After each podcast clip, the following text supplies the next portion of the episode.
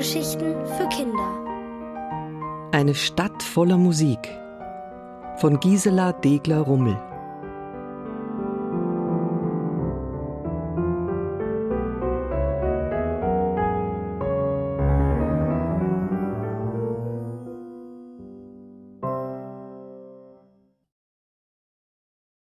Eine kleine Melodie.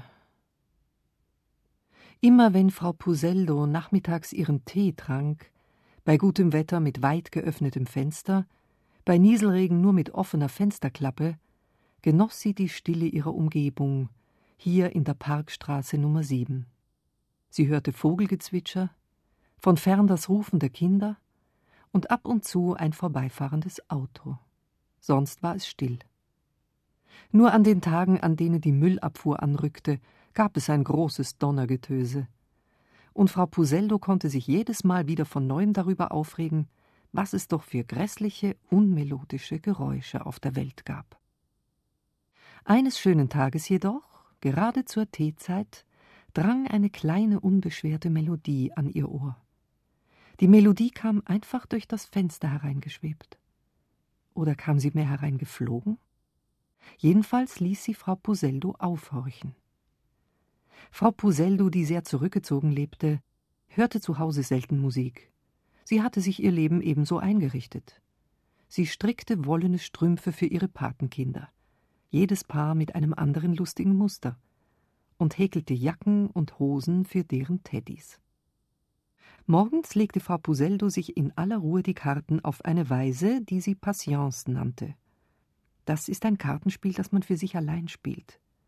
Nicht immer gelingt es dabei zum Schluss, dass alle Karten untergebracht werden. Aber wenn es ihr gelang, dann nahm sie es als gutes Zeichen. Denn insgeheim wollte Frau Puseldo dadurch erfahren, ob es ein guter Tag für sie werden würde. Niemandem würde sie aber derartige Gedanken verraten, nicht einmal ihrer besten Freundin Beate. Beate traf sie gelegentlich zu einer besonderen Unternehmung. Dann gingen sie gemeinsam ins Konzert oder in die Oper. Für diese Besuche kleideten sich die beiden besonders festlich und wählten dazu mit großer Sorgfalt eine passende Brosche oder Kette aus. Schon der Weg zum Opernhaus brachte die Freundinnen in eine feierliche Stimmung. Sie versuchten sich daran zu erinnern, wie prachtvoll der letzte Opernabend verlaufen war. Und es war immer wieder erstaunlich, welche unterschiedlichen Einzelheiten jede im Kopf behalten hatte. Da sie ein Abonnement gebucht hatten, saßen sie jedes Mal in der Reihe 11, genau in der Mitte, Platz 34 und 35. Das waren Umstände, die ihre Freude auf den bevorstehenden Abend auf wundervolle Weise erhöhte. Enttäuschungen wie schlechte Sitzplätze oder sogar ein Platz hinter der Säule, von wo aus man nicht mehr sehen konnte, was auf der Bühne geschah, waren somit völlig auszuschließen. Es kam aber auch vor, dass bei einer modernen Oper das Orchester so laut und wild spielte, dass die Freundinnen sich in ihren Theatersesseln erschrocken duckten. Einmal passierte es sogar, dass Frau Puseldo vor Schreck ihre Brille verlor. So gewaltig war sie zusammengezuckt, als nach einer länger anhaltenden Stille zweimal mit vollem Schwung auf die Pauke gehauen wurde. Aber diese kleine Nachmittagsmelodie, die jetzt einfach so ins Haus geflogen kam, die, so stellte Frau Puseldo fest, die war doch etwas ganz Besonderes. Wahrscheinlich ist es noch nicht einmal eine berühmte klassische Musik, ging es ihr durch den Kopf. Aber ich mag sie trotzdem. Mit diesem Gedanken goss sie sich die zweite Tasse Tee ein und lauschte der Melodie versunken.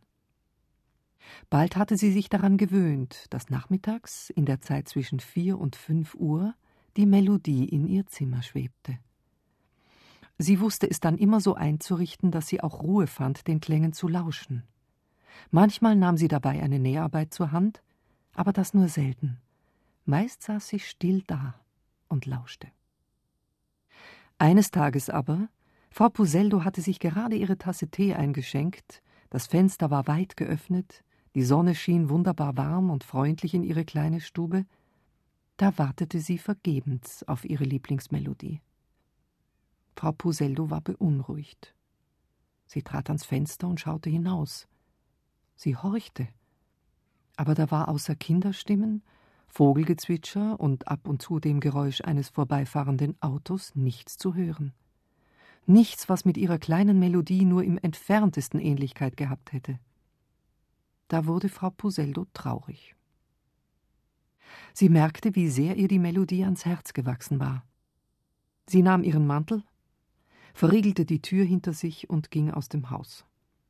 Sie lief durch die Straßen und horchte nach allen Seiten. Sie lief die Bergstraße hinauf und die Bäckergasse hinab, aber nirgends konnte sie ihre Melodie finden. Sie fragte die Gemüsefrau am Marktplatz, die kleine grüne Äpfel in eine Tüte legte. Haben Sie meine kleine Melodie gehört? Sie fragte den Mann an der Ecke, der seinen Dackel spazieren führte. Flog hier eine kleine Melodie vorbei? Aber alle schüttelten nur den Kopf und wunderten sich über die aufgeregte Frau. Da ging Frau Puseldo traurig nach Hause. Und als auch an den nächsten Tagen die kleine Melodie verschwunden blieb, da wurde Frau Puseldo immer trauriger.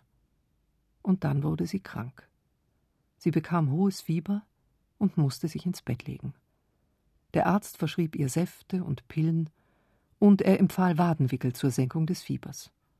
Das alles befolgte Frau Puseldo auch brav.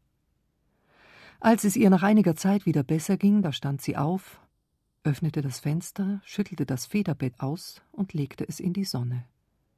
Ein bisschen wackelig war sie noch auf den Beinen. Und ein bisschen traurig war ihre Stimmung. Warum sie traurig war, das konnte sie sich selbst nicht erklären. Sie wusste nur, irgendetwas fehlte ihr. Am Nachmittag, als sie zur gewohnten Zeit ihren Tee trank, da traute sie ihren Ohren kaum. War da nicht Konnte es möglich sein? Ja. Da schwebte auf einmal wieder diese kleine Melodie in ihre Stube, die sie so lange vermisst hatte. Frau Puseldus Herz machte einen Hüpfer vor Freude. Sie lehnte sich in ihrem Korbstuhl zurück, schloss die Augen und fühlte sich wohl und geborgen. Da war sie endlich wieder, die kleine Melodie und Frau Puseldo staunte, dass Töne so wunderbare Gefühle zaubern können.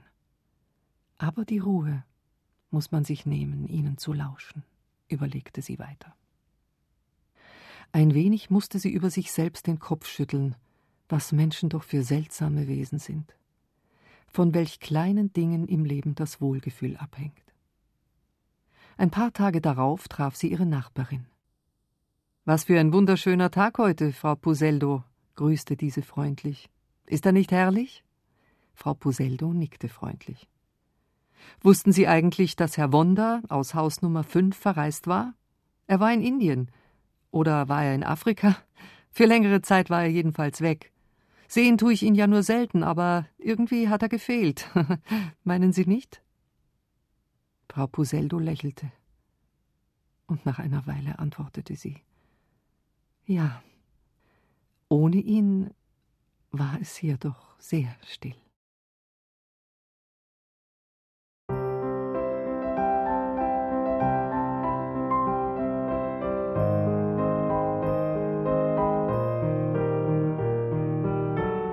Ihr hörtet Eine Stadt voller Musik von Gisela Degler-Rummel, gelesen von Gabriele Buch.